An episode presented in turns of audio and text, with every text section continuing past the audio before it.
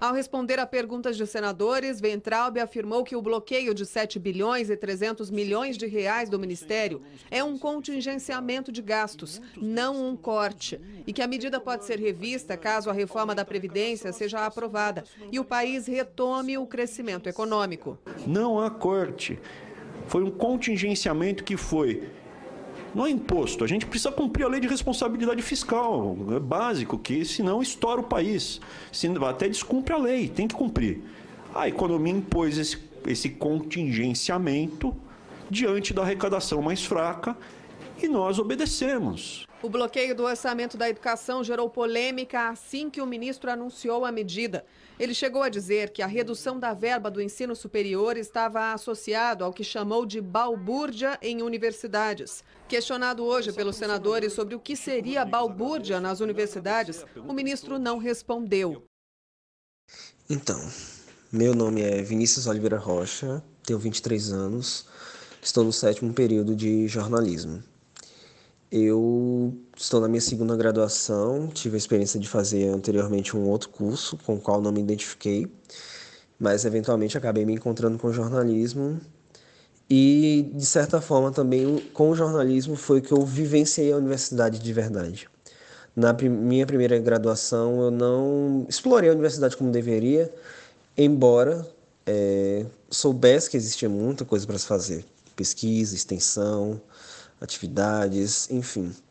Sou filho de uma professora universitária, sobrinho também de vários professores, meu pai também é professor, mas a experiência mais próxima que eu tive em relação à realidade universitária foi com minha mãe, e ela sempre me, me integrou, né, através do curso dela, me apresentando, falando como era a realidade e tudo mais, e sempre me fez entender de que a universidade não era apenas para assistir aula, mas que havia muita coisa para se fazer dentro dela. E quando eu entrei no jornalismo, eu entrei com essa mentalidade: vou aproveitar tudo que a universidade puder me oferecer. Logo no primeiro semestre, eu peguei uma disciplina optativa de jornalismo, onde eu tive contato com um professor que gostou do meu desempenho nessa disciplina e me recomendou para um grupo de pesquisa do Observatório de Comunicação. O nome desse grupo de pesquisa era Observatório de Comunicação.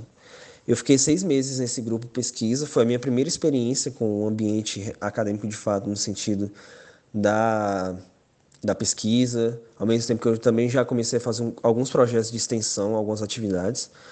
E logo em seguida eu entrei no segundo projeto de pesquisa, intitulado Geografias da Comunicação, onde se atrelava a geografia com os conceitos da, do jornalismo, da comunicação como um todo, que foi a união de duas áreas de, da, de paixão, porque antes de eu entrar no jornalismo, eu considerei entrar em geografia porque minha mãe também era professora de geografia, eu sempre tive muito apreço e afinidade com essa área.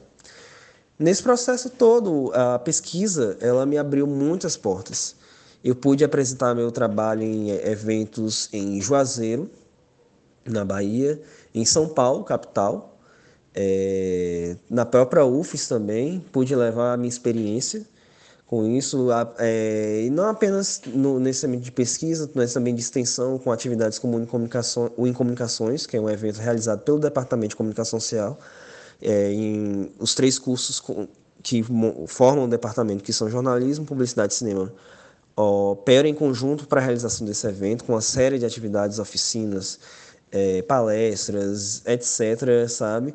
Eu estive a parte, eu estive fazendo parte tanto como ouvinte, como espectador, mas também como realizador, né, em anos diferentes. Isso também me, me ajudou bastante e eventualmente eu vi, eu abracei mesmo assim aquilo que a universidade pode trazer, sabe? Eu, eu senti como meu desempenho cresceu né, como eu pude amadurecer várias questões, como pude desenvolver várias habilidades, inclusive para minha futura área de trabalho, né?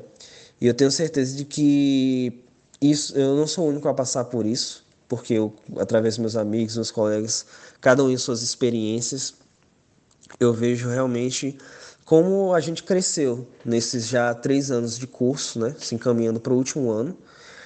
E Obviamente, é isso que me faz entender a partir da minha própria experiência, das experiências das pessoas próximas a mim, faz entender que a universidade não é balbúrdia, que a universidade não é coisa de gente vagabunda que não tem o que fazer. Pelo contrário, muito se faz lá, né? muito se faz, né? Assim, em áreas que às vezes a gente não faz ideia. A produção de conhecimento é riquíssima, né? Se só, dentro da, da minha área do conhecimento eu já vejo uma produção assim rica, vasta. Se combinar todas as áreas de conhecimento, essa produção se expande de uma forma absurda. Então, é isso que eu tenho a dizer, sabe? Eu sou muito grato por tudo que a universidade me ofereceu, né? E isso foi possível porque, antes de tudo, eu tive, através da minha mãe, já essa compreensão de que eu poderia fazer muita coisa, que eu não devia ir à universidade, que se eu fosse à universidade só para assistir aula, passar em matéria, isso seria uma fração ínfima da experiência que a universidade pode trazer a mim enquanto aluno, enquanto produtor de conhecimento.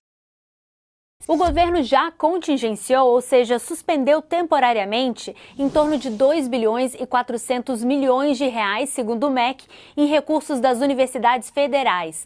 Esse congelamento já está valendo e o ministro da Educação diz que ele é parte do esforço de economia dos gastos públicos. Mas até chegar a esse valor de mais de 2 bilhões, teve muita confusão. Estudantes tomaram as ruas de mais de 200 cidades do país para protestar. A maioria ali é, é, militante, militante, não tem nada na cabeça. Perguntar 7 vezes 8 para ele não sabe. Perguntar a fórmula da água não sabe, não sabe nada. São os idiotas úteis, os imbecis que estão sendo, sendo usados como massa de manobra de uma minoria espertalhona que compõe o núcleo de muitas universidades federais do Brasil. Toda a polêmica começou quando o ministro da Educação anunciou que cortaria 30% dos orçamentos da Universidade de Brasília, da Universidade Federal da Bahia e da Universidade Federal Fluminense, porque elas estariam promovendo balbúrdia nos seus campos e não teriam apresentado resultados acadêmicos esperados. Acontece que essas três universidades estão entre as 50 melhores da América Latina, de acordo com rankings internacionais, e vem melhorando os indicadores a cada ano. No dia 26 de abril, o presidente Jair Bolsonaro anunciou pelo Twitter que o ministro da Educação estuda descentralizar investimentos em faculdades de filosofia e sociologia, entre aspas, humanas com o objetivo de focar em áreas que gerem retorno imediato ao contribuinte, como veterinária, engenharia e medicina. Esses são os cursos que ele citou.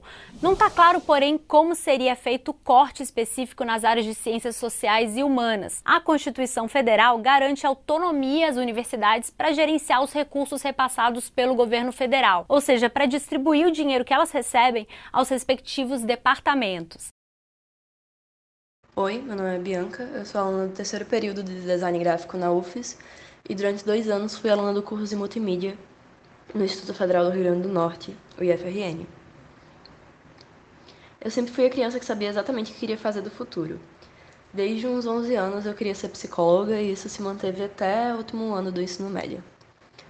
Mas me apavorava um pouco a ideia de dedicar minha vida acadêmica inteira assim e aprender só um ofício. Então eu resolvi entrar para o curso de multimídia quando eu passei em 2015, mesmo já tendo terminado o primeiro ano regular do ensino médio e tendo que repetir ele para me encaixar na grade do instituto.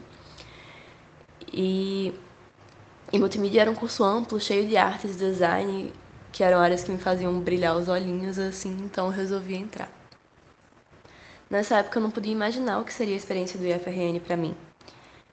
Eu cursei só dois dos quatro anos do curso, porque eu precisei mudar para Aracaju por motivos familiares, e foram com certeza dois dos anos mais intensos da minha vida. Sendo uma instituição federal, em que a maioria da comunidade pode ter acesso ao processo seletivo e às políticas inclusivas, na minha turma nós éramos os mais diversos, vindos de vários lugares, dos mais diferentes contextos, vivências, e isso proporcionou que a gente vivesse a diversidade de uma forma que eu só pude experienciar de novo de uma forma parecida na universidade. E ensinou a gente a conviver, respeitar e quase sempre amar nossas diferenças.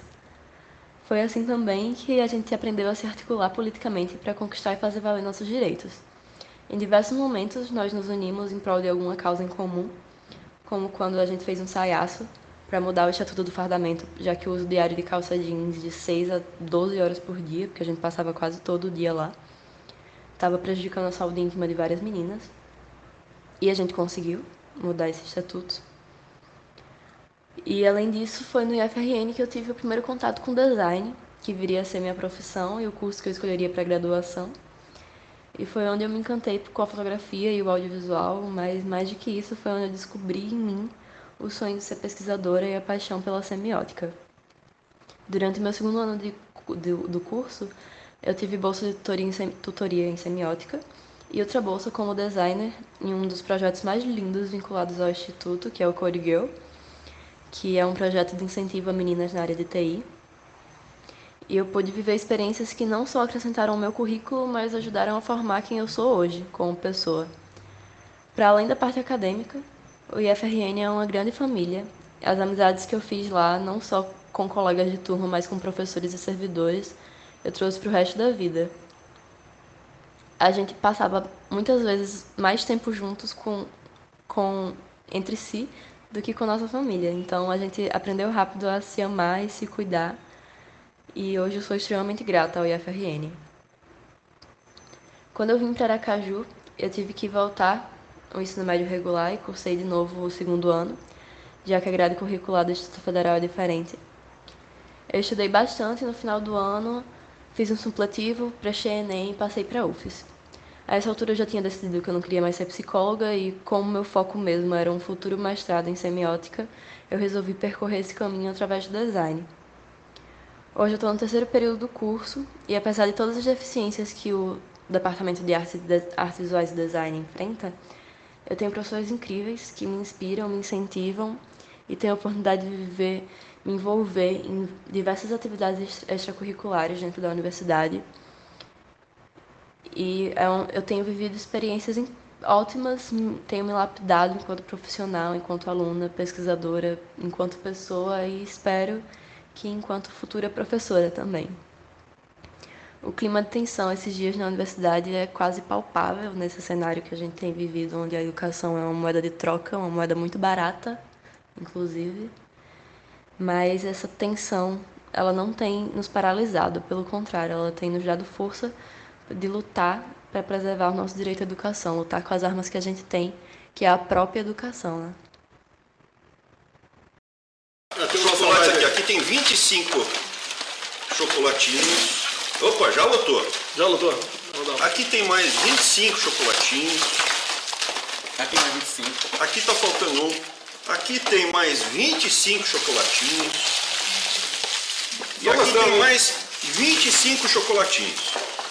Cada, imagina uma universidade federal, típica, uma normal, dessas que a gente vê por aí. O que, que a gente está fazendo com elas? Elas geralmente, elas têm de orçamento um bilhão de reais por ano. Algumas têm mais. Cada universidade, um bilhão por ano? Algumas têm mais, algumas têm quase quatro, três e meio, algumas menos. Mas vamos supor uma assim que a gente encontra com mais facilidade. Um bilhão de reais por ano. Esse dinheiro vem da onde? Vem do seu bolso, porque você paga imposto para comprar chocolate, para pagar a linha de celular. Então o que, que acontece? Nesse momento que está todo mundo segurando e apertando o cinto, a gente não está mandando ninguém embora. Todos os salários estão preservados. Ninguém, se fosse numa empresa, é difícil, numa empresa, numa padaria, a gente às vezes tem que mandar a gente embora numa situação dessa. Ninguém vai ser mandado embora, todo mundo está recebendo em dia, professor, técnico, todo mundo. A gente também está falando, olha, todo, toda ajuda que o aluno recebe de refeitório, de moradia, está preservado. E a gente está pedindo simplesmente que três chocolatinhos, três desses 100 chocolates, três chocolatinhos e meio Meia, não vou cortar aqui, deixa eu só cortar aqui, presente. Três chocolatinhos e meio. A gente não está falando para a pessoa. A gente não. Tá, esses três chocolatinhos e meio. A gente não está falando para a pessoa que a gente vai cortar. Não está cortado. Deixa para comer depois de setembro. Fala pessoal do Highcast, aqui é Emerson, estudante de sétimo período de jornalismo. E, velho, eu acho que a universidade, eu me considero uma pessoa antes e depois da UFES. É, eu acho que a universidade conseguiu possibilitar uma série de experiências, tanto no campo pessoal quanto no campo profissional, que me fizeram crescer muito. Eu acho que a UFES me possibilitou conhecer pessoas de todos os cantos do Brasil, é, que essas pessoas acabaram agregando muito em minha vida, conhecimento, conteúdo, vivências, que é muito importante. E no campo profissional, eu acho que a UFES conseguiu, de certa forma, com que eu fixasse minha paixão pelo jornalismo e quisesse é, exercer essa profissão, sabe? Ainda mais no contexto atual, que se pede ainda mais ainda um jornalismo bem feito. Enfim, velho, eu acho que a universidade pública ela tem que ser resguardada sempre, principalmente de pessoas que vêm da periferia, pessoas, negras, pessoas do interior, que vêm na universidade pública uma das chances de ascensão social, uma das poucas chances, na verdade, né, de adquirir conhecimento. Enfim, eu acho que a universidade me possibilitou também é, o contato com outros estudantes negros que acabaram fomentando em mim e uma percepção e uma consciência racial muito boa. Hoje eu faço parte do coletivo de estudantes negros Beatriz Nascimento, que tem, tem feito um trabalho maravilhoso dentro da universidade. E, tipo, projetos paralelos que a universidade também propõe, né? Além de estágio, além de pesquisa e extensão, projetos pessoais que a gente encontra com outros estudantes que têm gostos semelhantes aos nossos.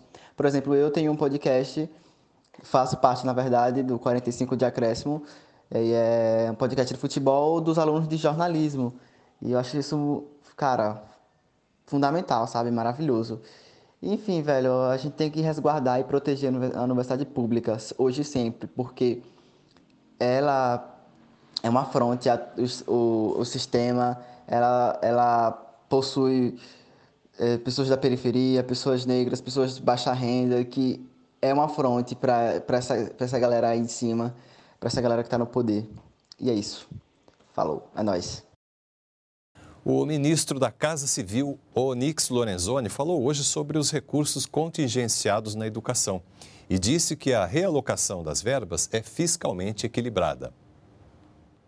O contingenciamento é o governo ser prudente.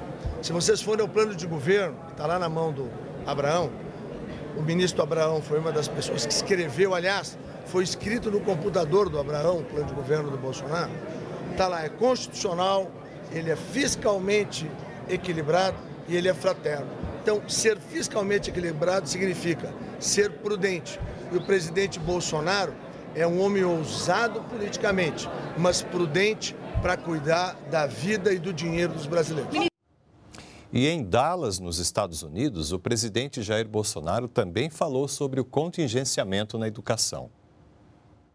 É, não existe corte. Nós temos um problema que eu peguei um Brasil destruído economicamente também. Então as arrecadações não eram aquelas previstas no quem fez o orçamento para o corrente ano. E se não houver contingenciamento, eu simplesmente é, entro de encontro né, a lei de responsabilidade fiscal. Então, se bem não tem, não tem dinheiro. É que qualquer um faz, né? Não tem, tem que contingenciar. Agora, gostaria que nada fosse contingenciado. Manifestantes fecharam a Paulista, uma das avenidas mais importantes da capital. Segundo os organizadores, 35 mil pessoas estiveram no protesto. Professores se uniram contra o corte no orçamento das universidades federais e a suspensão das bolsas de mestrado e doutorado. O maior bem que nós podemos ter como país é a educação. Luísa estuda na USP, está no terceiro ano de psicologia e teme o fim do incentivo às pesquisas. Os meus colegas eles precisam de dinheiro para ajudar que eles é, estudem, precisam de bolsas universitárias. No Rio, milhares de manifestantes ocuparam a região da Igreja da Candelária, no centro. É uma mobilização que já tomou toda a sociedade. É o povo brasileiro dizendo que quer educação pública no nosso país de qualidade e gratuita. No Rio Grande do Sul, houve protestos em Porto Alegre e em cidades do interior.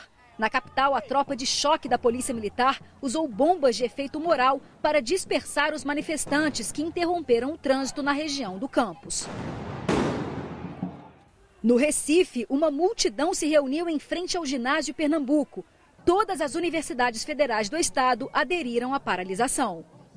Em Fortaleza, os estudantes colocaram carteiras na rua para bloquear a entrada da Universidade Federal e pintaram o rosto para ir à manifestação. Esse movimento é para reivindicar a educação, que não pode ser terceirizada. Em João Pessoa, na Paraíba, os manifestantes fizeram passeata pelas ruas da cidade e tiveram o apoio das pessoas que estavam nos prédios. No Pará, as universidades federais paralisaram as atividades. Em Belém, cerca de 10 mil pessoas participaram do protesto em frente ao Instituto de Ciências e Arte. Tá pegando fogo, bicho! Why so serious? Achou errado, otário? Tadinho é o caralho, meu nome agora é Zé Pequeno, porra. Já chegou o disco voador! Olha o que ele fez! Eu, eu entendi a referência. Highcast um podcast sobre cultura pop, mas sobre outras culturas também. Universidade não é balbúrdia. Antes ser um idiota útil que um idiota inútil. Concordo, exagerei, né? É, o que diz aí a, o certo são inocentes úteis. A grande maioria são garotos, são inocentes, não, nem sabiam o que estavam fazendo lá. Tá? Então, na, na teoria grancista, né, usa-se a inocência das pessoas para atingir o objetivo. E uma vez atingindo, as primeiras vítimas são exatamente essas pessoas. Então a garotada foi na rua contra corte na educação. Não houve corte. É um contingenciamento. Eu deixei de gastar, não tirei o dinheiro do banco. Segurei aproximadamente 3,6% do montante, que seria 30% de 12% das despesas discricionárias.